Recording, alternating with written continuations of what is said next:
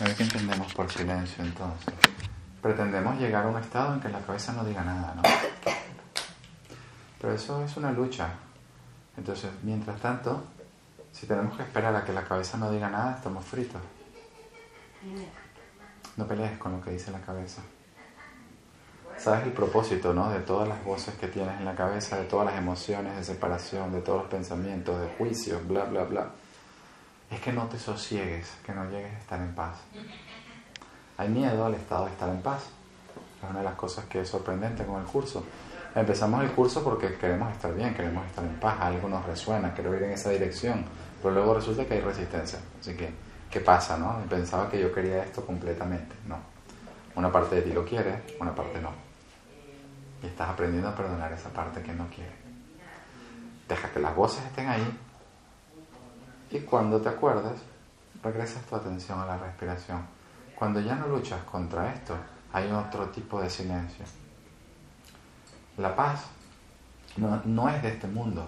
Entonces no es que todo tiene que estar sumamente tranquilo para yo estar en paz. Tú puedes estar en paz, sintiéndote bien porque no tienes el malestar de la culpa, a pesar de que afuera puede haber mucho movimiento. Entonces está bien estas meditaciones cortas porque el curso de milagros no se basa en meditaciones.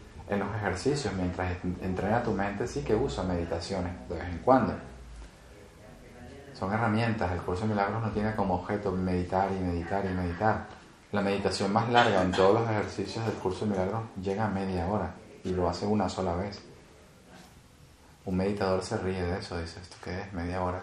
Un meditador puede estar hasta tres y cuatro horas en eso los que hacen largos periodos de meditación. El curso de milagros no quiere que tú acalles la mente. Quiere, quiere que la lleves a un estado de observación tranquila, donde puedas ver tus elecciones por el ego y ahí no hagas nada. Ahí estás invitando a Jesús o al Espíritu a verlas contigo. Es este maestro interno el que va deshaciendo en tu mente inconsciente tu deseo de aferrarte al ego como te pongas a pelear con el ego, ya sabes qué pasa. ¿No? Aumenta la resistencia, me siento todavía peor porque esto no se calla. Claro que no se calla, está hecho para que no se calle. y lo has hecho con tu mente. Eso tiene mucho poder, no con tu cerebro. Y ahora con tu cerebro te ves aprisionado porque las voces que pasan por tu cabeza no se paran. Ese es el silencio que empezamos a buscar. Entonces, cuando tú no luchas contra esto y entiendes su propósito, ya estás más tranquila. Pues vale, menos mal que aquí no voy sola, tengo ayuda. Ese es el espíritu. Cuando en la mente no hay ningún deseo de defenderse de la verdad, ya viene ese gran silencio. Entonces, el curso de milagros te, te promete ahorrar mucho tiempo, porque una vez que tú entrenas tu mente, el Espíritu te va guiando y también te ayuda a entrenarla. ¿eh? El Espíritu te va guiando en estas relaciones, en estas proyecciones de, culpa que has hecho. Cada uno de nosotros la ha hecho con todas las relaciones que tenemos en el mundo. Y ahora las puedes mirar de otra forma. Mirándolas desde este punto de vista empiezas a entender que no las deseas. Que no te sirven de nada. Pero todavía hay una parte tuya que se aferra. He ahí el conflicto. El inconsciente sigue provocando un conflicto. Quiero ver a mi hermano inocente y mi cabeza no para, pa, pa, pa. Entonces, ¿qué pasa? ¿En realidad lo quiero ver inocente? Conscientemente sí, hago mi mejor esfuerzo y tal, pero no me estoy dando cuenta de que yo tengo una mente dividida. ¿Qué pasa? Si yo realmente quisiera completamente verlo inocente, no le estaría prestando atención a esto y ni siquiera vendrían juicios. Cuando yo le empiezo a prestar atención a mis juicios y peleo contra ellos y hago mi esfuerzo y resulta que la cosa no me está dando paz, Jesús te diría, lo que pasa es que tú a tu hermano lo has querido ver culpable. No es para que ahora te sientas peor, ya la cosa estaba chunga. Si no digo, mira el poder de tu mente inconsciente, mira la, elección que has abrigado, no te culpes por eso y sosiégate en lo posible e invítame a mí a ver tu juicio. Yo te voy recordando que ninguno de ellos es cierto. es como esta transformación Estamos muy programados, es muy instintivo reaccionar a los postulados del ego, me siento mal, hay que hacer algo, o hay que atacar a alguien, o hay que reclamar mis derechos. Y el mundo está hecho para que esos sentimientos están justificados. A veces sí, a veces te vulneran tus derechos en el mundo. Entonces, lo que no es automático es cómo me estoy sintiendo al respecto. Esto lo ha elegido la mente y ahora usa esta interpretación y esta situación para poder justificar cómo se siente.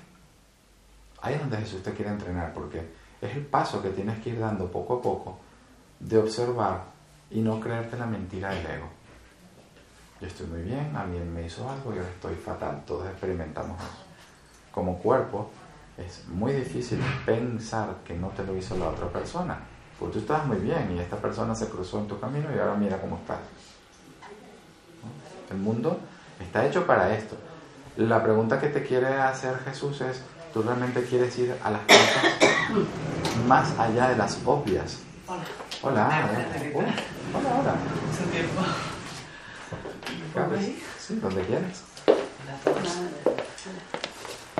¿Tú quieres ir a las causas más allá de las obvias? ¿O vamos a quedarnos en este nivel jugando el juego de la culpa? Algunas veces en la forma te compensarán, otras veces tú saldrás perdiendo y en ningún caso te sentirás libre y te sentirás en paz.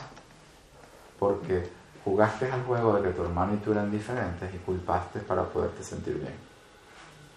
Esa es la medida del ego. Proyectar la culpa sirve, porque ahora no la tendrás tú y la magia, las compensaciones externas, ayudan a que te alivies, dejando el problema sin resolver. Entonces es toda una aventura, ¿no?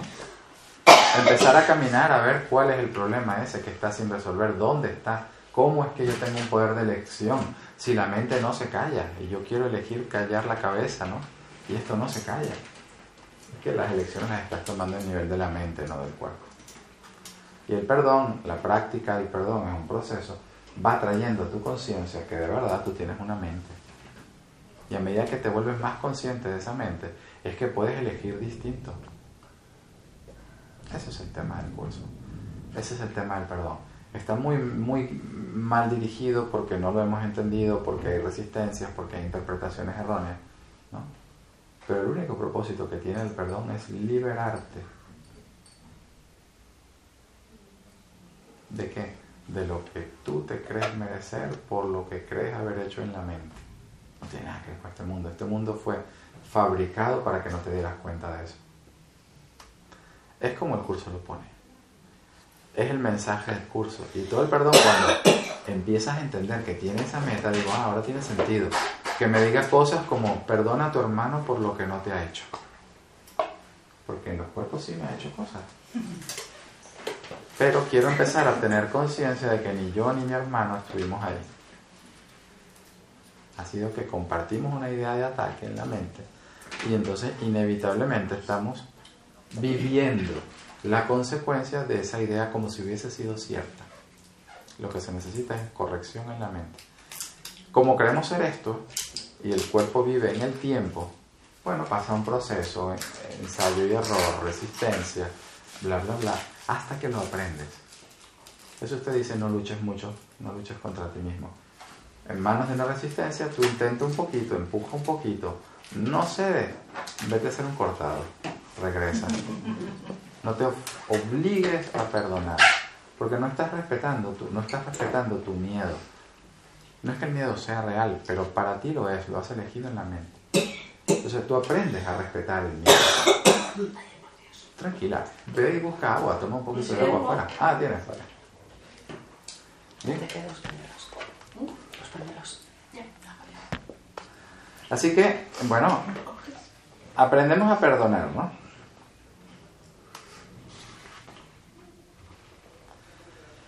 ¿Qué pasa? ¿De dónde viene la resistencia? Voy a leer alguna página, leeremos párrafos sueltos del anexo. Si te queréis comentar algo también, si tenéis preguntas de una lección, quiero que lees sobre esto, también vamos diciendo. Pero ¿de dónde vienen las resistencias? Eso nunca nos llama culpables, nunca nos llama pecadores.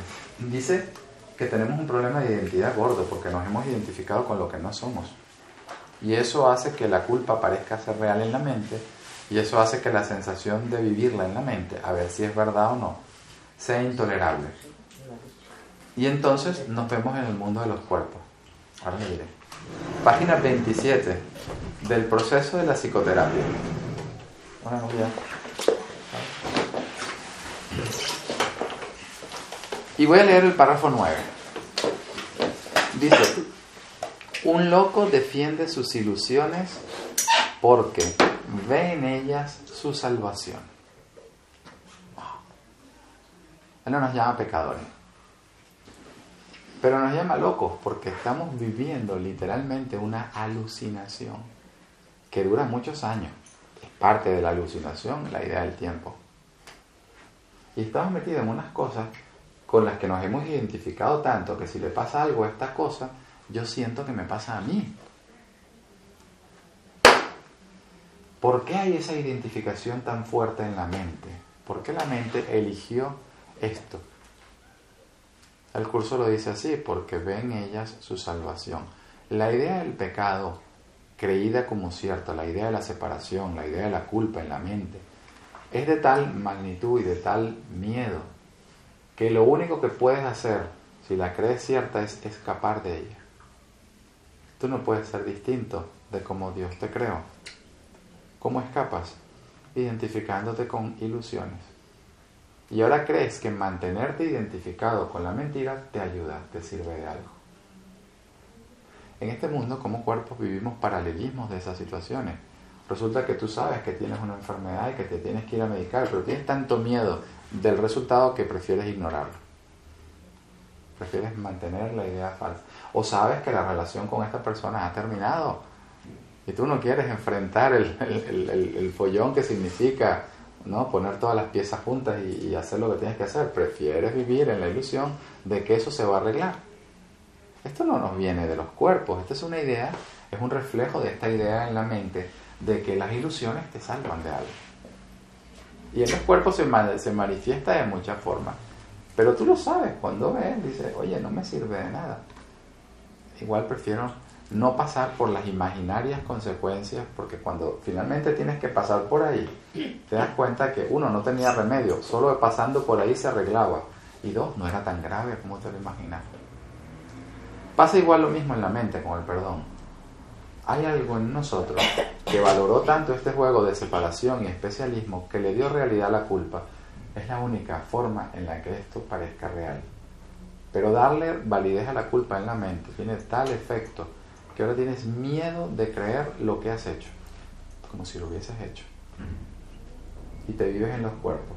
La mente prefiere vivir en las ilusiones porque piensa que las ilusiones le salvan de algo. Y aquí estamos, los que creemos esa idea. Un loco defiende sus ilusiones porque ven ellas su salvación. Por lo tanto, atacará a todo aquel que trate de salvarlo de ellas al creer que está siendo atacado por él. Esta es la gran paradoja.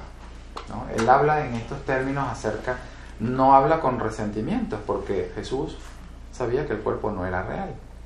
Pero digo, esto es lo que inevitablemente pasó en la crucifixión.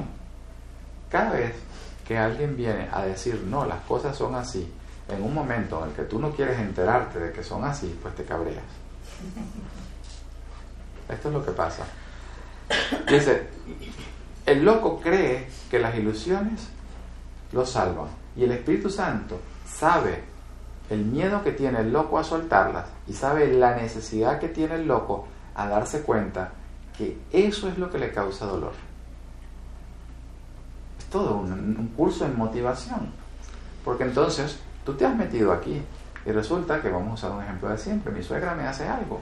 Y viene Jesús y dice, no se trata de tu suegra. Y yo lo que quiero decirle es, que mi suegra se mude a Nueva Zelanda. Es la única forma en que yo veo que yo veo que esto se arregla. Y eso me dice, no, tú estás usando tu suegra porque tú no quieres ver algo dentro de ti. Tú usas como excusa la forma que ha tomado la culpa en ella, esa culpa abstracta en la mente, porque no quieres ver que tú has hecho la misma elección que ella por la culpa y en ti ha tomado otra forma. Tú eres la pobre víctima de lo que te hace ella, por ejemplo. O eres el que ataca, o eres el que se regodea porque lo atacan y busco mi papel de víctima buscar a todos, mira lo que me hacen. Y Jesús no cae en ese juego.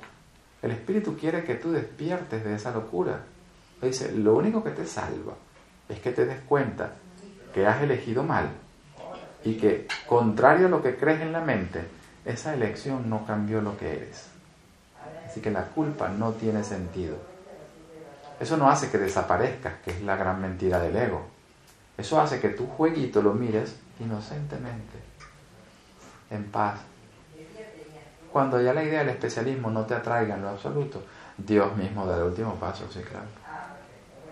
Ese paso, dice el curso, no tiene sentido hablar de lo que no se puede entender, porque en ese paso no está separado de nada que Dios haya creado. No es el estado de conciencia que tenemos. No sabemos qué significa. Y es un estado al que inconscientemente se le tiene miedo, porque el ego lo asocia con la muerte. Bien, así que sabemos que se atacará a todo aquel que se trate de salvar de las ilusiones. En particular, si el loco siente que está dando pasos que van a cuestionar la realidad de las ilusiones, experimentará resistencia. No le gustará hacer las lecciones del libro. Yo sabiendo que si perdono a mi suegra, viéndola como Dios la creó, inocente y tal, empiezo a tener que recordar que yo soy lo mismo y no quiero. Entonces voy a atacarla de nuevo, voy a fijarme en los errores. Y no voy a entender que ella ataca por miedo de reconocer lo que es. Entonces, el perdón es una cosa que no se hace, ¿verdad? No te salvas tú solo. El perdón es el entendimiento de que solo es imposible salvarte. Tú te salvas con tu hermano, porque tú y tu hermano no están separados. El hermano de turno, el taxista de turno, la suegra de turno es igual. Este círculo vicioso de ataque y defensa es uno de los problemas más difíciles que debe enfrentar el psicoterapeuta. Cuando en este libro se habla de psicoterapia, no se está hablando de terapia formal con un psiquiatra o con un psicólogo. El gran psicoterapeuta es el Espíritu Santo. Tú que estás en una relación y tienes en algún momento la cordura de decir, wow, este conflicto no nos ayuda a ninguno de los dos, y quieres elegir paz sobre conflicto, tienes que entender que hay una tendencia muy fuerte de la otra parte, si estaba en el miedo, de seguir en, de seguir en lo mismo tú vas a perdonar y resulta que parece que es peor. ¿no? Y entonces vas y ahora atacas porque ahora no perdonas, ahora le dices lo que estás haciendo para que la relación funcione. O mira cómo yo te estoy perdonando y tú sigues. Y sigues proyectando. No hay nada más divertido que ver parejas que hagan un curso de milagros. Porque si tú ves las discusiones, tú ahora proyectas en mí. No, eres tú el que estás proyectando, son tus proyecciones. Bueno, esto le quiere decir que, uy, he caído yo en el juego de que mi muñequito es verdad. No quiero dar el paso que me vaya desidentificando. Y estoy utilizando a mi hermano y la excusa de que lo quiero ayudar para yo aferrarme la culpa. El ego es muy, muy escurridizo. La elección por el ego se oculta de muchas formas. Por eso es que el perdón es sosegado, porque solamente con estos estados de, bueno, esto es lo que hay, no culparme, esperar a ver qué dice el maestro interno, cuál es la respuesta. La respuesta no es específica, en la gran mayoría de los casos no lo es. Es una forma de paz. No importa, sigue siendo tal como Dios te creó, todo está bien. La necesidad de odiar a tu hermano desaparece. Sientes aprecio a pesar de que, bueno, en la forma hay que hacer correctivos. Pero ya no te sientes mal, porque ya has elegido internamente no hacerlo culpable. Y como tú y tu hermano son lo mismo, al tú elegir internamente no hacerlo culpable, tú experimentas los efectos de esa decisión. Esa es una lección, no sé si habrás llegado hasta ahí. Dar y recibir es lo mismo. El curso siempre está haciendo distinciones entre forma y contenido. Cuando yo digo dar y recibir es lo mismo, no se habla de la forma. Si yo te doy 50 euros, ya yo esos 50 euros no los tengo. Y entonces se ha tergiversado. Vamos a dar para que la abundancia circule y regrese y mucha gente se queda en bancarrota con eso. No tiene sentido en ese nivel. Tú mira el apego a las cosas y dices, vale, voy a soltar el apego, no sé si tenga que dar o no. No se está hablando en la forma, se está hablando en el contenido. Cuando yo considero que estoy equivocado, que mi hermano sea culpable, a pesar de que los testigos del mundo me lo demuestran así, intento no reforzar eso, le estoy dando entrada al espíritu para que amablemente vaya cambiando mi interpretación de la situación. Eso que hago por mi hermano, lo hago por mí porque somos lo mismo. ¿Mm? Entonces, Esa es una de las cosas más difíciles que tiene que enfrentar cualquier psicoterapeuta o cualquier maestro de Dios o cualquier persona que en un momento haya decidido elegir paz sobre el conflicto y tenga la contraparte. Tú lo haces internamente y tú internamente le recuerdas a tu hermano, que es la misma mente que tú, que él puede elegir lo mismo. No lo puedes forzar a que elija lo mismo. Y muchas veces, si él ya estaba en ataque, era porque tenía miedo a la paz. Y ahora tú vas internamente y le dices, puedes elegir paz. Y al final, poco, menos, ahora ataco más. Pero ya tú no te tomarás sus ataques personalmente, porque ya, ya has elegido no culparlo. Ahora con sentido común harás lo que puedas. Lo que fastidia no es tanto los ataques en las relaciones, en las personas, sino que nos los tomamos de manera personal. O sea, oh, esto es lo que me fastidia, que me lo haya hecho a mí. Ahí entra el yo, existe el yo de nuevo otra vez en el inconsciente. Dice, bueno, habrá tenido un mal día que no me llamó cuando dijo que llamara. O vas, al, vas a un restaurante a comer y el camarero está de una mala hostia, digo, ahora tú empiezas a calcular la mínima propina. ¿no? claro. Pues es verdad. No se te pasa por la cabeza, y no estoy diciendo que se pase, pero no se te pasa por la cabeza y digo, este chico habrá tenido un mal día. Déjame dejarle 3 euros a ver si el tío por lo menos mejora, ¿no? El ego es puro ataque. Y si le deja 3 euros dirá, bueno, pobrecito, miserable, bueno, a ver, ¿no? Yo con mi condescendencia le dejo 3 euros. Y qué bueno que soy. Qué bueno que soy. En época de medalla. En lugar de decir, es el Cristo, Se soy... supone. No es que estoy diciendo que ahora la propina tiene que ser de 3 euros, pero es el Cristo, merece 3 euros, mira la diferencia. Merece algo que le alegre el día. El libro lo dice, el perdón que no se considera merecido es un ataque. Si tú entiendes esa frase bien, es muy útil. Si lo entiendes mal, te culpas, porque vas a ver cuántas veces tú crees que tu perdón no se lo merecen. Pero cuando tú te pones a ver cuántas veces creen que tu perdón no se lo merecen y no te culpas, dices, wow, mira qué información. Mi inconsciente que estaba escondidito, ahora lo estoy viendo. Aquí no quería perdonar, me la estaba colando. Necesito ayuda. Mi hermano es el Cristo. Claro que merece perdón. Como yo. No puedo perdonarlo de verdad si no considero que se merece el perdón. Entonces no te fuerces a que se merezca el perdón. ¿Y cómo te entrenas a eso? Con los ejercicios. Tú tira un poquito, pero no te fuerces mucho. Hoy, bueno, con mucha resistencia. Me perdono, mañana hago la que me, la que me diga. No, yo voy a hacer la 14 hasta que la haga perfecto. No la hagas. A él le encanta esto. Y encima vas y le dices a Jesús, mira qué buen estudiante soy. Hasta que no las hice bien, no me moví. Y Jesús decía, pues las has hecho mal, colega, porque se trataba de hacerlas mal y perdonarte. no de machacarte hasta que las hagas bien. Entonces es un camino de mucha amabilidad cuando lo empiezas a leer entre líneas, con calma, con esto, y va, va, va.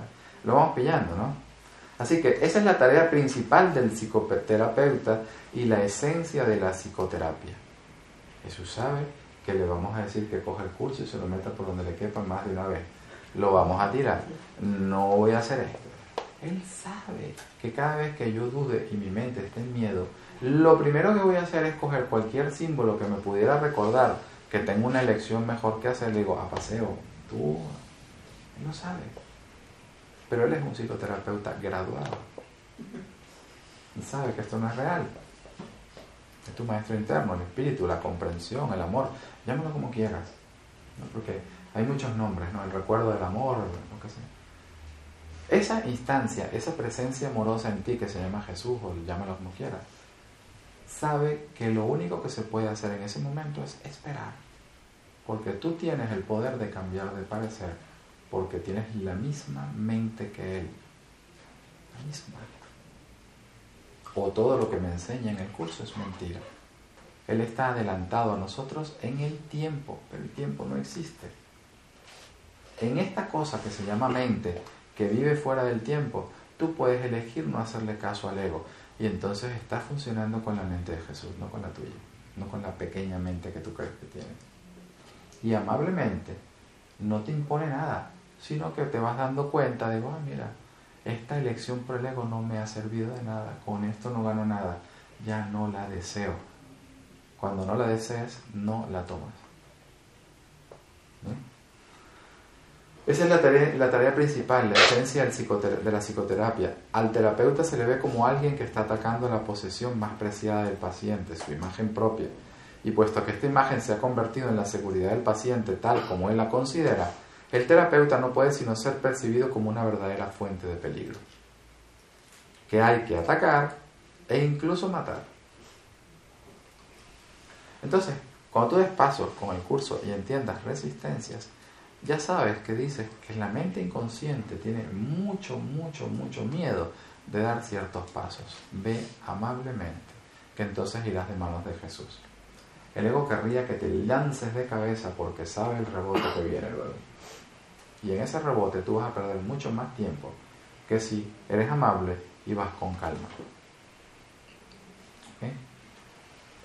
El psicoterapeuta, pues, o cualquier persona que en ese momento decida, tiene que haber otra mejor forma de ver esto, tiene que haber otra manera. Ese en ese momento está llamando al espíritu, ese en ese momento se vuelve el psicoterapeuta. No es porque intelectualmente sepa qué hacer, no sabemos. Pero es el que ha decidido, prefiero la paz sobre el conflicto. El psicoterapeuta tiene entonces una enorme responsabilidad. Debe hacer frente al ataque sin atacar y por, sin consiguiente, y por consiguiente sin defenderse. No está hablando a nivel de la forma. Está muy tergiversado esto con las ideas que tenemos de poner la otra mejilla, por ejemplo. En su caso particular, en su ejemplo particular, él, eligió eso. Pero no siempre se está hablando ahí de la forma. Tienes que hacer frente al ataque porque no puedes negar tu experiencia en el mundo físico. Si hay una situación de conflicto, meter la cabeza en la tierra como la avestruz, la que está y llueve, no pasa nada. Tienes que meter la cabeza en, en la tierra como una avestruz, puede que te sientas aliviado, pero no arreglas el problema. Entonces, al ataque no lo has de ignorar, a la situación, al mundo no lo has de ignorar, has de hacer frente al ataque. Pero ahora mira tu estado mental. ¿Estás atacando? ¿Te estás defendiendo? ¿Estás previendo que hay más ataques y que hago y que hago y que hago? Algo en ti no ha conectado todavía con esta esencia que te dice, no está pasando nada. Es el espíritu el que te da a ti el sentido común, que te dirá, hacer esto, piensa de esta forma, no le hagas caso a este pensamiento. Cuando tú no estás hecho o no estás comprando la idea de la culpa, el sentido común funciona a lo mejor posible. ¿Puedes ponerlo en silencio completo, Marisa? Gracias. Bien. Y una cosa, o sea, cuando estás en un conflicto con alguien que tú consideras que es súper injusto, o sea, que te están atacando por todos lados y que dices, hombre, esta que, que porque yo, me ha pasado de que no sé cómo actuar, incluso me lo tomo a cachondeo intento como quitar hierro, pero es que no hay manera, o sea, intento decir, quiero verlo de, otra manera, ¿no? Y como que expiar, que se dice, que tampoco sé si lo hago bien. Entonces es como, o sea, siento que igualmente está ahí, que hay resentimiento, que ardo por dentro. Entonces es como que no sé cómo hacerlo. Porque te das cuenta que todavía lo estás viviendo así, como si el problema fuera la otra persona. No lo negamos, es importante. Y yo voy y perdono y hago y él sigue y sigue y sigue. Todavía eso me dice a mí, digo, vale, todavía no he llegado al punto de entender que el problema no tiene nada que ver con él. No pasa nada. No te fuerces. Ahora mira cómo te sientes. Este resentimiento. Vale, debe ser que yo lo he querido poner ahí. Entonces, mientras tú en la forma puedes hacer los correctivos necesarios, decir, mira, ¿sabes qué? Necesito que te vayas de paseo un rato, porque no sé cómo manejar esta situación y si sigo vamos a pelear y tú ves el resentimiento, digo, vale, si es verdad que yo elijo todo lo que experimento, este resentimiento no debe estar asociado a lo que mi experiencia de cuerpo me dice, que es debido a su ataque, debido a su insistencia, debido a su injusticia. Y claro, puede ser que te hayan tratado con injusticia, es verdad, para eso hemos montado esto. Pero digo, si yo le sigo haciendo caso a esto, lo que estoy es tratando de comprar mi inocencia con la culpabilidad de mi hermano. déjame hacerme responsable de lo que siento sin atacarme, sin darle idea, sin darle credibilidad a los juicios. ¿Me sigues? Y ahora con esta sensación, no importa, no se tiene que ir, sosiégate un poco, respira un poco.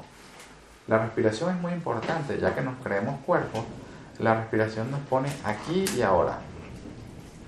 Este sentimiento no se ha de ir. Yo sencillamente no voy a pelear con él y voy a invitar al espíritu a que lo vea conmigo. Ya yo no le digo que es porque es mi hermano, que el ataque sigue, que la cosa fue injusta en el mundo, porque el espíritu te diría, recuerda que es sueño, recuerda que es tu película. No tu película de este personaje con el cerebro, no, no, no. Tu película junto con tu hermano, porque son uno, a nivel de la mente. El ataque está en la mente, se vive aquí con esta situación de injusticia. Él va de capullo y tú vas de que no sabes cómo defenderte. Le estás dando realidad a esta idea. El perdón es, dado que aquí estoy viviendo el efecto, déjame embarcarme en el proceso de deshacer la causa donde está, no donde parece estar. Mientras vives aquí no te culpas, porque también es eso, ¿no? Dices, quieres perdonar mejor de lo normal y voy y aguanto caña y te llenas de resentimiento. Está hecho así. El programa, el ego, lo ha puesto así de esta forma. Pero si contestas no está mal. No hay nada que esté en la forma que esté mal de verdad, porque tú no estás aquí. Pero como creemos estar en la forma, es mejor que no le pegues. Es mejor que no le contestes. Pero... Que no le... No, pero le dice contestar, pegar no, ¿no? No, no, no, no, no. es mi madre. Que tampoco es plan de... Es feísimo, pero... o sea, es como que el inconsciente que siente mucha culpa necesita proyectar la culpa fuera en alguien para que tú digas ah, esa culpa está ahí no está eh, aquí genial. Sí. Genial. Entonces... ese es el propósito que ha tenido el mundo genial. No parece ser así ni tampoco Jesús quiere que ahora te lo, ahora como lo has leído lo has entendido con la cabeza te lo creas sino que ahora que ya tienes esa información te relajes y mira la cantidad de veces en la que caes en esa trampa. Y te perdonas por caer en la trampa y decir necesito ayuda para verlo de otra forma. No es ver el personaje de tu madre de otra forma. Está configurada así, lo que le pasó en su infancia le pasó, lo que le pasó en esto, ¿sabes? Ella se ha creído su, su papel como tú te has creído el tuyo. Y ahora estamos tratando de conciliar dos mentiras, hechas para que no se concilien, pero que para que parezca que se pueden conciliar. Es la trampa perfecta. Entonces, mientras vas con el sentido común, pones tus límites, revísate. Si su límite sale de odiar, de un, oh, me la va a pagar, esto no me lo hace más. O si tu límite sale de decir, wow, hacemos lo que podemos. En el fondo somos lo mismo. Jesús corta con todas estas historias que se nos forman en la cabeza porque Él no te dice qué hacer, es muy listo. La pregunta que nosotros siempre leamos es, le, decimos es, ¿qué hago? Y Jesús tiene una sola respuesta, sosiégate. ¿Qué hago? Sosiégate, esa es física. Sosiégate, no te creas nada de tus argumentos, nada. Si estás en conflicto, todos tus argumentos han sido tocados por la idea de la culpa, todos. Parcialmente ciertos, porque claro, el, el ego es muy listo, la mentalidad que se quiere engañar a sí misma. El ego no es nadie externo, es la culpa que tenemos y la idea de ser individual y de ir a mi bola. Es muy listo todo lo ha tocado por la culpa. Es unas gafas verdes, me las pongo y que veré verde, no voy a ver rojo. Entonces, ¿qué hace Jesús con todo esto? El curso está lleno de oraciones de este estilo por todas partes. Vamos a hablar a una, por ejemplo, en la 31, capítulo 30, 31, yo qué sé. Nuevo comienzo, el único propósito. Aquí está. El Hijo de Dios es perfecto y tú estás viendo a tu madre o yo a mi suegra o el otro al otro. Página 721. El Hijo de Dios es perfecto, ya que de otro modo no podría ser el Hijo de Dios. Y entonces, en lugar de forzarte con esta perspectiva a verlo perfecto, para, para, ¿no? para, para ponerme en un, nivel de conciencia donde no estoy, que es lo, lo hacemos mucho, es más bien sosegarte y ser más honesto y decir, wow, pues bien poco perfecto que parece, colega. O tú tienes razón y yo estoy percibiendo mal. O realmente el curso es mentira. Estoy dispuesto a que Jesús me recuerde un poquito que su curso es verdad. Déjame no apoyar mucho lo que me venga en la cabeza, no decirle cuál es el problema, tampoco decirle cuál es la solución. Que a mí me parece que el problema es esto, sí, que a mí me parece que la solución sería aquella, claro, pero no me voy a hacer mucho caso. Recuerda, soy un loco. Los locos ven alucinaciones. Te empiezas a recobrar lo que se llama la visión, que es un cierto entendimiento en el medio de las alucinaciones. No desaparecen de la noche a la mañana. Empiezas a entenderlas más como símbolos como realidad. Así que el Hijo de Dios es perfecto, ya que de otro modo no podría ser el Hijo de Dios. Y no lo podrás conocer mientras creas que no merece liberarse de todas las consecuencias y manifestaciones de la culpabilidad. De la única forma que debes pensar acerca del Hijo de Dios, si quieres conocer la verdad acerca de ti mismo, es así. Y ahora te da una oración. No es que la oración, no es que las palabras tengan una fórmula mágica, ¿no? Abracadabra, ya, pa. Sino que van llevando tu mente a un estado de sosiego que la va abriendo a la respuesta que tienes dentro, que es el Espíritu. Dice, te doy las gracias, Padre, por tu perfecto Hijo. Y yo ahí estoy viendo a mi suegra. Te doy las gracias, Padre, por tu perfecto Hijo, pues en su gloria veré la mía propia. Empiezas a entender la necesidad que tienes de ver a tu madre inocente. ¿Y cómo la vas a ver?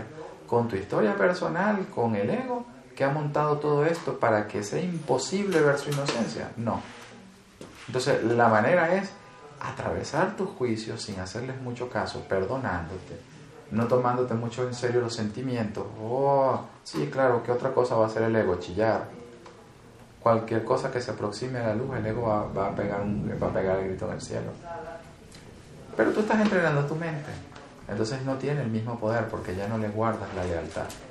Tú ahí podrías hacer la lección del día. Y por ahora no parece tener mucho sentido. Pero es tú pones un pie delante del otro y delante del otro y delante del otro y así vas caminando. Es lo único que... Y parece ser muy lento, parece ser que no llega a ningún sitio. Pero es muy rápido y es muy amable. Porque para los cuerpos no tiene sentido. Pero para la mente que somos, sí. Decirle a, a una oración de este estilo, te doy gracias Padre por tu perfecto Hijo y en su gloria veré la mía propia. Estoy diciendo que no hubo separación nunca. Entonces, ¿dónde está la idea de la culpa? ¿Y dónde está el poder que tiene la forma de miedo que se haya presentado aquí sobre ti? Ninguna. Ya no tiene el poder de quitarte la paz. Y en ese instante, aunque sea en el instante en el que elegiste recordar esta frase o algo del estilo, sentiste esa paz que no dependía de que tu madre cambiara de actitud, de que no cambiara, de que nada. En el momento en el que la mente inconsciente toca, aunque sea un instante, una idea que es reflejo de la verdad, en ese momento la mente inconsciente compara, dice, hostia, es verdad, y esto es mejor y esto lo deseo. Puedo que tenga mucho miedo de abrazarlo al completo, pero me perdono, voy poco a poco que tengo prisa. Sí, siempre es la misma respuesta. Jesús no se cansa de decirnos la misma respuesta todo el tiempo. En los ejercicios están todos entrenados para esto. Al principio del curso, en el 5, y es un ejercicio que, que, bueno, yo uso mucho, pero cada quien tiene sus gustos. Nunca estoy enfadado por la razón que creo. Parece mentira, que tu vida te muestra lo contrario.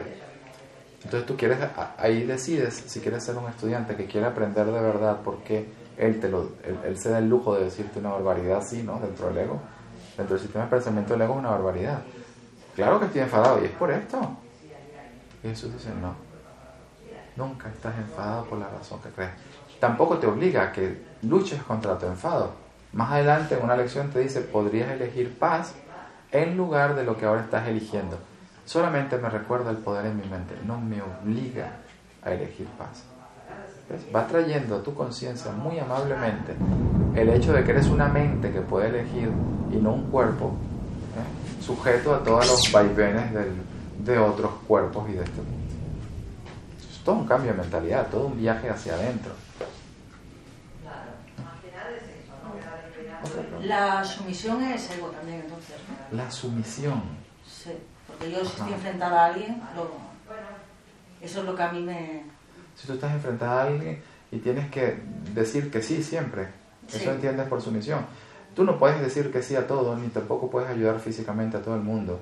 Y por muchos vagabundos que veas, gente pobre, no los puedes invitar a comer a todos a tu mesa. No puedes. Entonces, el ego hace los excesos, las polaridades, o eres el que caga, o, o, por, o, por, mantener una cierta imagen ¿no? social o de persona buena o de, o de aprecio, que me acepten.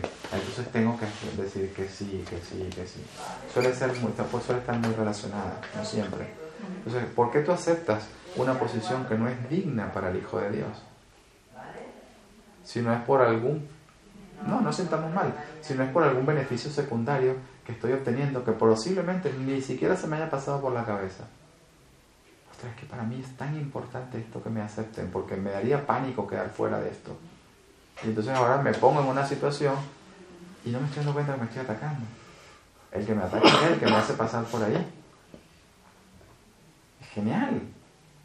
El ego, para el ego la posición favorita es la posición de víctima, porque no parece ser un ataque. El ego es muy pérfido. La relación de amor especial se siente de maravilla, es una pasada, espera tres meses. ¿eh? Pero no parece ser odio. Y es odio. Tú te estás encadenando a ti mismo a ponerte de cabeza para que esta persona siempre te haga sentir así. Y resulta que nunca fue él o ella quien te hizo sentir así. Los sentimientos los escoges tú, desde la mente. Y ahora empieza el regateo, porque esta persona también se quiere sentir igual y hará lo mismo. Y él no entiende que como estaba albergando ataque, la culpa aflorará de alguna forma. ¿Y ahora qué hacemos? Proyectamos. Ya no eres igual que antes, ya has cambiado, ya no haces esto, ya... Y lo vivimos como si la razón fuese esa. Es una maniobra muy cruel de parte del ego. El ego te odia. O sea, tu mente que se cree culpable se odia a sí misma. Eso es lo que Jesús dice. Y esa es la enfermedad. Vamos a pillar los síntomas y no creernos que la causa ni la solución están en el donde el ego las pinta, porque las ha pintado ahí para no poderlas resolver. Por eso es el tema, busca pero no halles. Tú te habrás dado contra la pared cuántas veces para ver si con tu madre lo puedes ver de esta forma o no, antes del curso inclusive. Bueno, sí, pero con lo del curso incluso era como un plan, voy a intentar esto hoy, voy a intentar lo otro, no había manera. Es que era como muy injusto, entonces claro, era como un plan, me, me veía que pensaba que avanzaba, pero digo, no, estoy, estoy muy verde. Todos estamos muy verdes, el curso es para los que estamos verdes. es verdad, es, la primera, es el primer escalón, no es una... Te puede llevar tan lejos como quieras ir, es cierto pero lo bonito del curso es que te recoge en el último lugar de la primera escalera. Dice, venga, vamos a empezar a que subas el primer peldaño. Sube el primer peldaño. Ah, resulta que, bueno, no se te había ocurrido pensar, de verdad, si tú eres honesta y no te culpes, ostras, estoy pensando que mi madre y yo somos dos cosas distintas, que sus intereses van en contra de los míos. ¿Cómo hago yo para verla inocente mientras la estoy viendo en esencia separada de mí? No puedo. Es una, es una cosa que va en dos direcciones. Estás usando tu mente para pensar o hacerte sentir que vas bien y por debajo para seguirte atacando. Y genial, porque puedes seguir culpándola. Es así.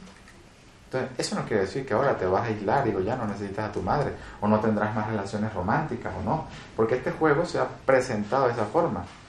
Y ahora lo usas como una manera de buscar cada vez más paz mientras sientes que te enamoras, mientras sientes que te traicionan, mientras sientes que no sé qué.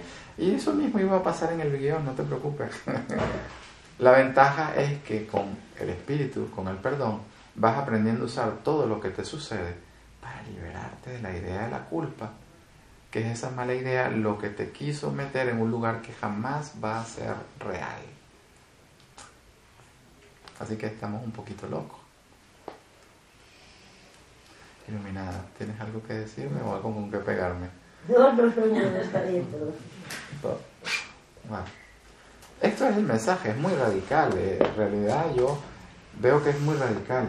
Mm, y una vez que empiezas a entender y a practicarlo y ves que, ah, por aquí es que hay que ir, ya no puedes decir otra cosa. Al principio sí, claro, mientras empezamos a practicar el curso yo creo que me va a ayudar a cambiar esta persona o esta situación o esto. No, eso es un efecto de la mente que sueña, es mi sueño.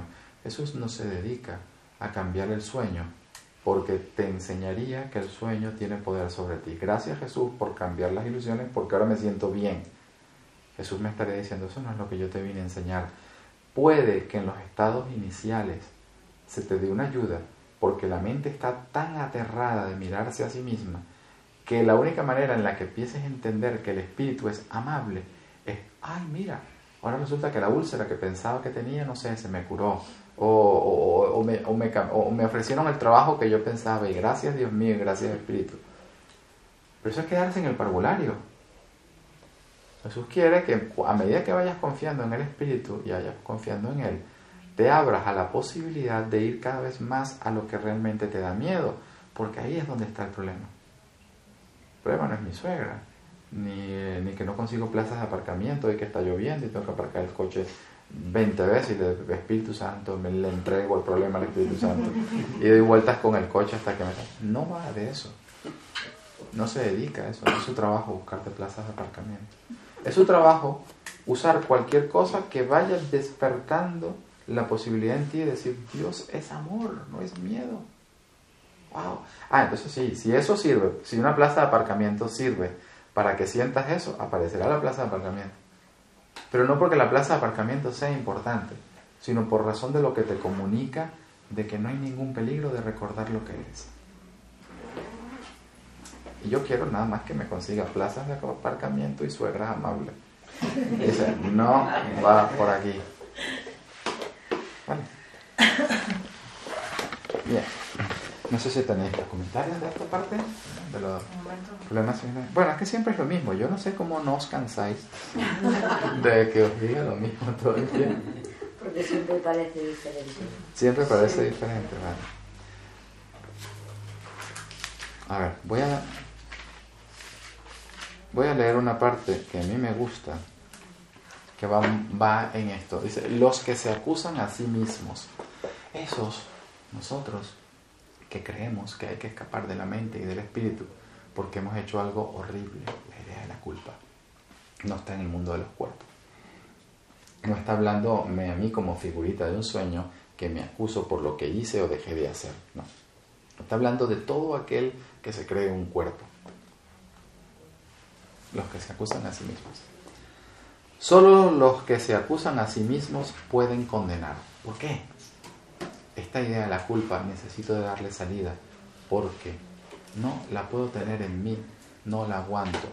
Y a la par es una locura porque creo que la necesito, porque sin la individualidad estaría en manos de Dios y ahí estoy frito. Un poco es la tontería de la fábula, pero se entiende con esa idea. Hay algo en mí que me hace, que me da pánico de que mire adentro. Y entonces si no miro adentro seguiré proyectando, pero si sigo proyectando sigo con el dolor. Necesito al menos en quién proyectar. Cuando vuelva a doler, volveré a proyectar. Pero mirar adentro, no. Solo los que se acusan a sí mismos pueden condenar. Antes de tomar una decisión de la que se han de derivar diferentes resultados, tienes que aprender algo y aprenderlo muy bien. ¿Cuál es esa decisión? sosegarme lo suficiente para escuchar la respuesta del Espíritu y elegir hacerle caso. Antes de ese punto hay que aprender algo y aprenderlo muy bien. Y no está hablando de intelectualidad, de que te lo memorices. Está hablando de que lo practiques, lo practiques, lo practiques hasta que se haga un hábito. ¿Qué te lo va a decir? Para el curso, el aprendizaje es eso, es integración. Esto es la primera fase. Ya entiendo lo que dice, ya sé lo que hay que hacer. Bueno, ahora a amasar, colegas, ¿eh? a integrar. Tienen que aprender algo y aprenderlo muy bien. Ello tiene que llegar a ser una respuesta tan típica para todo lo que hagas que acabe convirtiéndose en un hábito. De modo que sea tu primera reacción ante toda tentación o suceso que ocurra. Está implantando un nuevo automatismo. Tienes el del ego. Por defecto proyectas y juzgas. Punto y te enfadas para proteger tu proyección. Así funciona. Y ahora quiere otro hábito. ¿Cuál es? Veamos. Aprende esto y apréndelo muy bien, pues con ello la demora en experimentar felicidad se acorta por un tramo de tiempo que ni siquiera puedes concebir. Viene la sorpresa. Nunca odias a tu hermano por sus pecados, sino únicamente por los tuyos. Sea cual fuera la forma que sus pecados parezcan adoptar, lo único que hacen es nublar el hecho de que crees que son tus propios pecados y por lo tanto que el ataque es su justo merecido. Nunca odias a tu hermano por sus pecados, sino por los tuyos. Entonces, ganaríamos tiempo y sería menos duro, aunque parezca que no. Que yo digo, vale, estoy en conflicto con alguien o quiero sacarle algo a alguien, aunque sea que me haga caso porque estoy muy enamorado, es igual. Lo odio. No puedo ver el odio a veces, se ha disfrazado, pero lo odio. Tú esperas y ves si es una situación placentera, cómo el placer te atrapa, que no quieres que disminuya, quieres que siempre sea así, quieres que no, que no cambie. Entonces te vuelves esclavo del placer. Pero entonces ya eso es dolor, así que hay odio, hay miedo. Terminas odiando la situación o la persona. Nunca odias a tu hermano por sus pecados, sino únicamente por los tuyos. Recuérdate que como nos creemos cuerpo, nos hemos condenado a nosotros mismos. Y el que condena, se condena, no puede sino condenar. Así que el odio está por ahí para ser descubierto. Y cuando te responsabilizas y no intentas arreglarlo tú, sino traes el Espíritu contigo, esa comunión va deshaciendo la idea del odio porque es falsa. Nunca odies a tu hermano por sus pecados, sino únicamente por los tuyos. Sea cual sea la forma que sus pecados parezcan adoptar, lo único que hacen es nublar el hecho de que crees que son tus propios pecados. ¿Qué quiere decir esto? Nublar, no puedo ver. Yo no, yo no me explico por qué me han tratado injustamente, porque me hacen, porque me someten, o porque mi madre es así, porque he construido una experiencia, una historia personal, un muñequito, que no tiene nada que ver con la locura que esta persona me está dando. He perdido de vista que yo he querido la idea de la individualidad y de especialismo en la mente y ya me he condenado. Y eso no tiene vuelta atrás. Entonces ya que eso no tiene vuelta atrás y el odio no parece desaparecer si no cambio de decisión, ¿qué hago? Odiar. Jesús dice, aquí está, se acorta el tiempo en el que experimentes felicidad porque ya el odio está ahí proyectado, algunas veces disfrazado y algunas veces no. Pero lo que siempre está sucediendo es que tú crees que los odias por lo que hacen o dejan de hacer en el comportamiento. Pero tú los estás odiando o los dejas de odiar por lo que tú crees que has hecho tú en tu mente. Que eso lo has perdido de vista. Voy a ver si un dibujo nos ayuda. A ver, hay una, hay una idea en el curso, que es que la mente se percibe a sí misma separada. La pizarra es lo único que hay, es el cielo, Dios, no se distingue nada, pero la mente cree que es especial. Una mente que se cree separada ha comprado la idea de la separación o, o se cree haber atacado a sí misma. Hay una parte de ella sabe que no es posible. La parte de ella es lo que el curso llama la cordura, el ayudante de Dios, el Espíritu Santo. Hacerle caso a esta parte, aceptar que nunca ha sucedido nada, es perder la idea del individualismo, el especialismo. Eso se valora. Y lo que hace la mente es condenarse. Ahora ya no piensa con el espíritu. Crea una manera de pensar. Una mente que se cree dividida cree que tiene alternativas entre las que elegir. Y ahí está la alternativa enfermiza. El ego sí refuerza la idea de que la separación ha ocurrido, de que tú eres diferente, especial, eres tu propio creador. Todo esto funciona en la mente. Esto no está hablándose de cuerpos. Aquí hay uno solo de nosotros que es todos los que somos. Elegir el ego para callar el Espíritu Santo es lo que el curso en estas líneas dice, todo el que se condena a sí mismo. El que elige el ego, automáticamente el ego protege esta decisión añadiendo la idea, la separación sí ha ocurrido, que es lo que el curso llama pecado, el malestar intolerable en la mente que viene de la idea de creer que el pecado es cierto, el curso le llama culpa, y el miedo de lo que esto acarrea. Porque ahora Dios es tu enemigo. Es el ataque que te has hecho.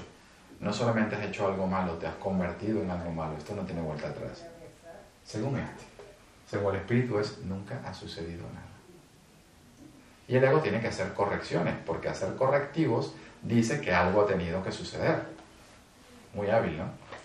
Y entonces la estrategia del ego es decir, muy bien, ya que la mente tiene una particularidad, cuando se olvida, cuando se disocia de algo, no se acuerda y se identifica con lo nuevo, ya no te percibes como mente, ya te percibes como cuerpo.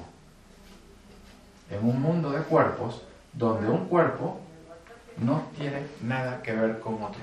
Y lo que a una persona le pasa por su cabeza no tiene nada que ver con lo que te pasa a ti por la tuya. Esto no es sino dar fe de que la separación ha sido posible. Ahora, el malestar que está en la mente no desaparece por el hecho de pensar que se ha ido a otra parte. Sigue siendo algo de la mente. Y esa otra parte, tarde o temprano, te la regresa. Y ahora tú te puedes decir, vale, me siento mal a causa de lo que me hacen. Es la parte obvia, es lo que el mundo enseña. No se te ocurre a ti que como cuerpo ya te sentías mal. Estabas rezando para que mi suegra viniera a casa y poderme enfadar a gusto, porque ahora es su culpa. No puedo saberlo como cuerpo, porque como cuerpo hay toda una cosa que nubla esto de mi conciencia. Hay tiempo, esta mañana estaba bien, desayuné, todo genial, estaba viendo el fútbol, bla, llegó mi suegra y se acabó el fútbol, de no sé qué, y empezó a bla, ahora estoy fatal. Un ingrediente de una persona que llega, un tiempo que pasó, cosas que dijeron, algo que a lo mejor me, me dijeron los 15 años y yo pensaba que todo el mundo se había olvidado y viene esta mujer y encima me lo recuerda, yo qué sé. ¡Paf! Y ahora aparece el sentimiento de culpa, o de rabia, o de miedo, o de eso es lo, que está diciendo Jesús. Tú nunca odias a tu hermano por sus pecados, sino por los tuyos. Esto es lo que tú crees haber hecho. ¿Crees que es posible fabricar una alternativa a la realidad? ¿Crees que es posible elegirla y vives ahora sus efectos como si eso hubiese sido posible? Es una gran paradoja. El tiene un mensaje muy radical, porque si la separación no ha ocurrido y Dios no crea un ego, nosotros hablamos del ego como si fuese real porque para nosotros lo es, pero no lo es. O sea, el curso dice, vives una gran mentira para poder deshacerte de algo que jamás tuviste. Pero como te interesa creer que lo has tenido, ahora te duele. Y esto es la consecuencia. Entonces, ¿dónde está la sanación? Tú aquí haces lo que puedes con tu madre o con el que abusa o con el que no abusa, ¿ves? Tú aquí haces lo que puedes. Pero el que hago ya no tiene mucho sentido.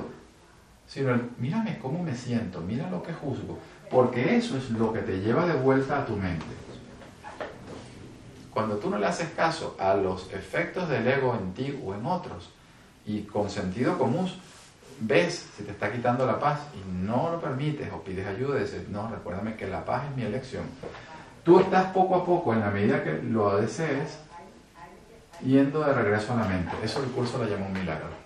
Un cambio de percepción. Un milagro no es que mi suegra ahora vaya y se mude a Nueva Zelanda. un milagro es que si, un milagro es, un milagro es que ella se quede o se mude. Yo le siento, aunque yo no le pueda dirigir la palabra porque nos peleemos, siento aprecio por ella, porque veo su inocencia ya no tiene el poder, su comportamiento, de quitarme la paz. Eso es el milagro. Nada en el mundo puede afectar tu paz. Para el ego, para estar en paz, ciertas cosas en el mundo tienen que cambiar. Lo que Jesús te quiere decir es, colega, nunca has estado en el mundo, eres una mente. Y lo que el ego quiere decir es, ¿cómo uso la mente para que esta se desaparezca o deje de fastidiar? Como si el problema estuviera aquí. Entonces, estamos muy programados, para eso es el curso de milagros, para entrenar tu mente y el perdón, porque te vas dando cuenta del autoengaño que te has puesto, que todos estamos jugando ese juego. Entonces, en principio no debemos ser tan diferentes de lo que parecía. Todos estamos funcionando con los mismos parámetros. Todos sentimos vergüenza, pero yo siento vergüenza porque yo tengo 40 kilos de más, y el otro tiene vergüenza porque fumaba y lo, lo pillaron, tiene vergüenza porque no sé qué. El ego te da justificaciones, pero ¿dónde está el sentimiento vergüenza? En mi mente, en la única mente que hay. Y cuando tú empiezas a entender las razones por las que tienes vergüenza y no las justificas, le estás diciendo a la mente cuerda, es posible que el Hijo de Dios tenga vergüenza. Y la mente cuerda te dirá, no. Y tú debilitas ese reflejo de la culpa en ti y por todos tus hermanos. Es muy bonito el perdón cuando tú entiendes lo importante que es para ti la inocencia de tu hermano. Porque tú vas a recordar lo que eres y estás sanando la única mente que hay. Es un cambio de percepción, de entendimiento de cómo funcionan las cosas distinto a todo lo que tú hasta ahora quizás habías entendido. Eso es muy radical. Va radical porque va a la raíz, va a la causa y radical porque no se parece a nada que tú hayas escuchado por él. Eso es el mensaje del curso. Entonces cuando tú estás perdonando ya sabes cuál es el propósito del perdón. Estoy sufriendo los efectos de la culpa. Déjame sosegarme, no hacerle caso a todos los automatismos, algunos con mucha intensidad, otros con, otros con pánico, otros con no sé qué, grados ilusorios. Te acostumbras a que porque mucha intensidad o poca intensidad ya no te hacen perder la paz. Dicen, bueno, es, es, la miríada de cosas del ego. ahí me podía entretener. Wow, esta persona, bueno, yo le he perdonado, ¿por qué? Mm, no me quita mucho la paz el subnormal este, pero... No, no lo has perdonado. Bueno, no lo has perdonado. ¿Por qué no la quieres perdonar? Ah, porque hay mucho miedo a reconocer esto. Porque te diría que la idea errada no ha sucedido. Entonces vamos poco a poco. Mientras yo me acostumbro a la posibilidad de que seguimos siendo el Cristo y que no hay nada mal con esta unión a la que le tenemos miedo y que seguimos siendo tal como Dios nos creó, déjame todavía vivir mi mentira Y Jesús dice, vale, no hay ningún problema, tu mentira no ha cambiado lo que eres, sigue siendo inocente, es lo que tú mismo. Pero también te dicen en el curso cosas como, ¿por qué esperar por el cielo? O sea, es como que, bueno, empuja un poquito tu resistencia, trata, trata, y si ves que es muy fuerte, vale. Pero date cuenta que te conviene ir empujando, poco a poco, porque ¿por qué vas a esperar por el cielo? Esa es una de las cosas entonces que es muy buena. Se tiene que convertir en un hábito, porque no es un hábito. Tú vas a empezar a tener semanas, meses, minutos o años. Hostia, estoy pensando que odio a mi hermano por lo que me ha hecho. De repente te cae el clic y dices, oh. Y yo estaba perdonándolo porque mira cómo era y oh, iba a allá abajo. Y de repente, ostras, estoy justificando cómo me siento por lo que él hace. Wow, lo estoy odiando. Y Jesús me dijo en el curso que más vale que yo empiece a considerar que no lo odio por lo que él hace, sino por lo que yo en secreto creo estar haciendo. Déjame sosegarme y déjame llamar al verdadero ayudante, que ese sí sabe lo que está pasando en la mente. El Espíritu Santo no entiende nada de suegras. Me dice, pero si solo hay un Cristo, ¿a qué tú me hablas? No sabe quiere recordarte que estás unido a todo lo que es. Que eres lo mismo que todo lo que es, todavía más gordo de entender. Poco a poco. Entonces, así, poco a poco, porque empezamos desde el principio del texto. Jesús dice, el principio del texto, una cosa que a mí me, lo hizo pensar con mucha seriedad cuando lo leí, y yo no dejo de repetirlo, de vez en cuando lo repito en las reuniones es muy importante, está en la página 26. Antes de que los obradores de milagros, pareciera que tú obras milagros, si tú entiendes la terminología de los primeros capítulos muy por encima. Helen tenía muchas resistencias en los primeros capítulos. Y las cosas mm, parece ser que ocurren en la forma, no es así. Cuando empiezas a leer el resto del libro lo pones en contexto. Yo no obro milagros. Yo puedo elegir no oponerme a la razón. Y el milagro se obra a través de ti con tu consentimiento. No estén poniéndole las manos a nadie o hacerte cambiar de parecer. No, no lo obras tú. Tú permites a la medida que tú quieras que se te recuerde tu inocencia y la de tu hermano. Entonces, antes de que los obradores de milagros estén listos para emprender su función en este mundo, es decir, perdonar, es esencial que comprendan cabalmente el miedo que se le tiene a la liberación. Por eso nos cuesta. Por eso has pasado años, porque para un cuerpo años es terrible, para una mente no es nada. Años tratando de entender esa situación. Y Jesús te dice, un milagro arregla algo que podía tardar miles de años de aprendizaje. mientras todavía nuestra realidad de cuerpo no significa mucho, pero cuando empiezas a entender el curso y decir, wow, yo he podido sujetarme a este tipo de terquedad miles de años. Y ahora un milagro en un instante dice, déjame ver realmente el problema dónde está. Ya no le voy a decir a Jesús dónde está ni cómo tiene que arreglarlo. En la medida que pueda, me voy sosegando y voy viendo juicios, odios, resentimientos sin reaccionar con ataque hacia ellos. Esa es la función del psicoterapeuta. Tiene que confrontar el ataque de donde venga, parece venir de ella o parece venir de aquí, sin atacar de vuelta y sin defenderme, sin justificarme, si en el caso que viene de dentro, claro que me siento así con mi madre, porque claro que bla, bla, bla, bla, bla, bla. Mira todo lo que bla, bla, bla, y te mantienes en sosiego. Estás diciéndole a Jesús, mira conmigo.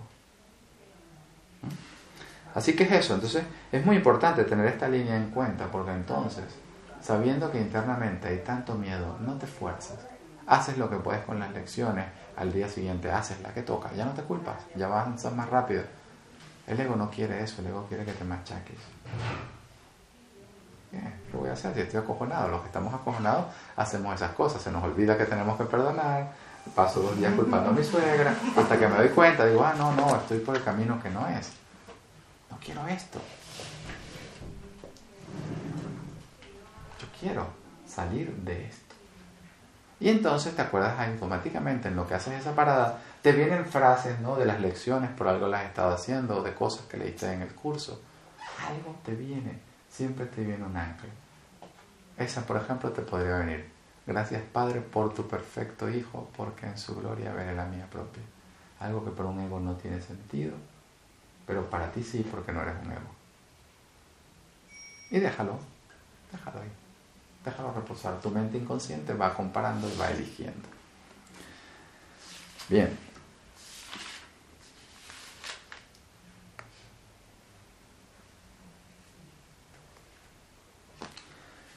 En la página 33, hablando de la misma dinámica, como que toma conciencia que las cosas no son como parecen, ¿no? Eso lo dijo al final, tú nunca odias a tu hermano por sus pecados, sino por los tuyos. O sea, nunca nada es lo que parece. El primer paso correctivo para deshacer el error, este error en la mente, es darse cuenta, antes que nada, de que todo conflicto es siempre una expresión de miedo. Todo conflicto. Y nosotros algunas cosas no las llamamos conflictos y son conflictos.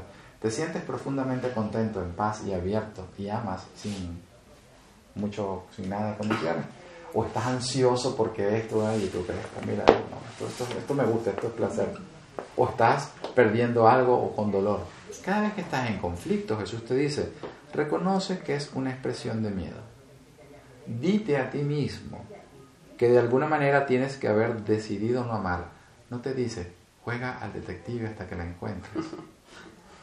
Asume que ya que te crees que estar aquí, ya que te has condenado en la mente, bueno, y que los locos creen que las, que las ilusiones lo salvan, en alguna instancia he elegido atacar.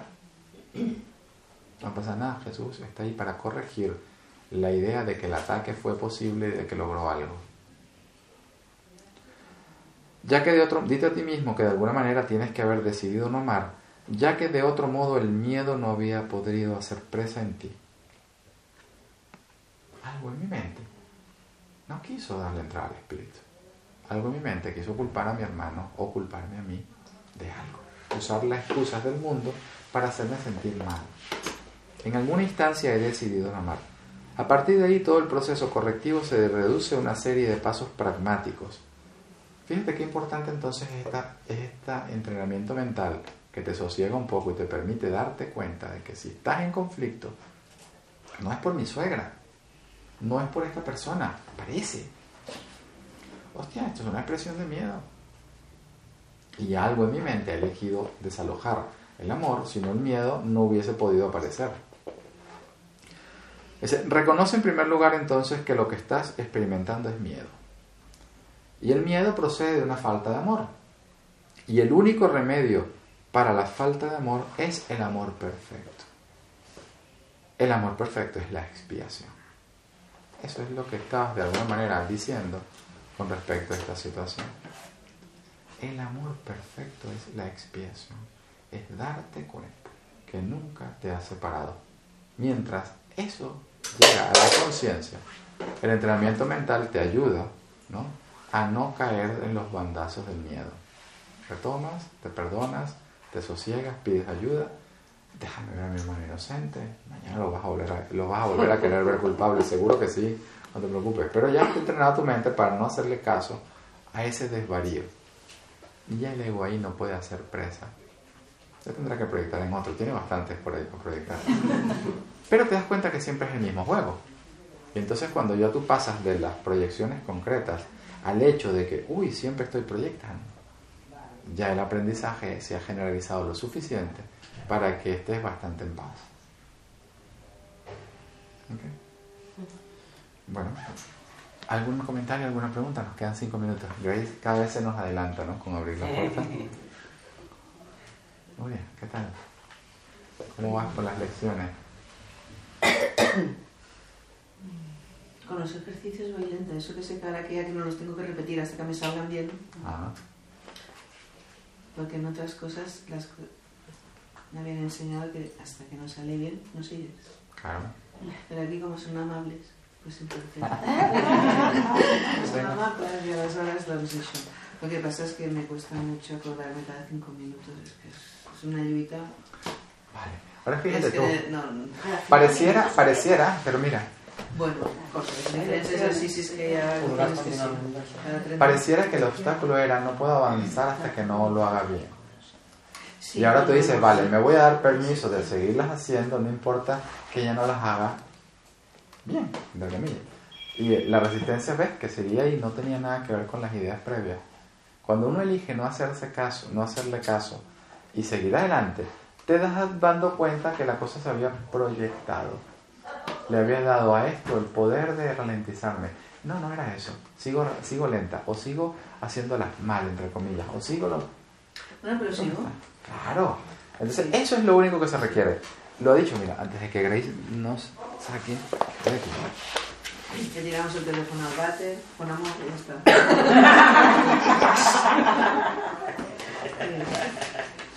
Mira la introducción. De vez en cuando es muy conveniente leer la introducción del libro de ejercicios. Al final Jesús dice, algunas de las ideas del libro de ejercicios te resultarán difíciles de creer, mientras que otras tal vez te parezcan muy sorprendentes. Nada de eso importa. Vale, me voy a sorprender, me voy a... Se te pide simplemente que las apliques tal como se te indique. Tú haces lo mejor que puedes y le sigues haciendo y ya está, y no te juzgas. No se te pide que las juzgues. Se te pide únicamente que las uses. Y si yo me veo juzgándolas, no me juzgo por juzgarlas. Regreso a hacerlo, a aplicar la idea. Es lo importante de esto. Se te pide únicamente que las uses. Es usándolas como cobrarán sentido para ti y lo que te demostrará que son verdad. Recuerda solamente esto, no tienes que creer en las ideas, no tienes que aceptarlas, ni siquiera tienes que recibirlas con agrado. Puede que hasta te opongas vehementemente a alguna de ellas, nada de eso importa ni disminuye su eficacia. Pero no hagas excepciones al aplicar las ideas expuestas en este libro de ejercicios. Sean cuales sean tus reacciones hacia ellas, úsalas, no se requiere nada más. El ego le encanta hacer excepciones. Esta excepción es muy difícil, no la hago hasta que no paso la siguiente hasta que esto no esté aquí. O tengo que decirle a todos mis hermanos, eres el santo hijo de Dios, pero resulta que mi suegra se cruza por ahí y yo elijo no hacerla con mi suegra. Eso es lo que Jesús quiere que no haga. Quiere que la aplique, no importa cuál sea la causa que yo perciba del conflicto, no importa lo difícil que parezca ser perdonable o no, no importa el grado de dificultad. Yo me he visto en mis resistencias, no le hago mucho caso y le doy el beneficio de la duda, digo, déjame aplicar la idea. Eso es lo que va a ir entrenando tu mente. Pillarte en el ego, amablemente decir, vale, pero voy a hacer lo que quiero. Eso, nada más que eso. Y al principio, o muchas veces, lo tomamos consciente o inconscientemente como una afrenta personal. Eso es lo que pasa, de ahí es la resistencia. Y Bueno. a veces piensas, no voy a molestar más al Espíritu Santo que no paro, ¿eh? o sea, dices, ostras, no vayas aquí en cuyo nada, sé que eso- Pero dices, no, no, es que sí, no, hay, no hay grados de dificultad, ¿no? O sea, que si es una cuyo pues, pues sí. Para él no hay, grados- no hay grados de molestia. Mira, Sí, tiene suerte. y como nada puede molestar a Dios o a su recuerdo o a su hijo, eso es una idea falsa. Tú sigue dándole, Pero dándole por saco. estoy pensando, digo, ¿Y no yo hago? moleste, no moleste. ¿Sigo o vuelvo a empezar? Porque no os dejé. Sigo por donde me quedé. ¿Qué quieres hacer? No sé. Pregúntate, ¿qué quieres hacer? Sí. Tómatelo como un disfrute también, como una cosa, como algo que te estás dando que quieres. ¿no? Te lo permites.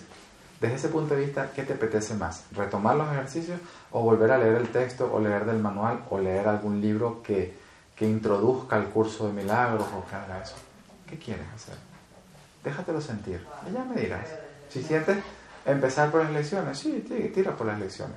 Pero siéntelo un poquito. Él no te juzga, no te dice, hazlas, no las hagas. No. Caminos hay muchos y el Espíritu está en todos. Gracias. A ti. Bueno, pues ya nos veremos la próxima.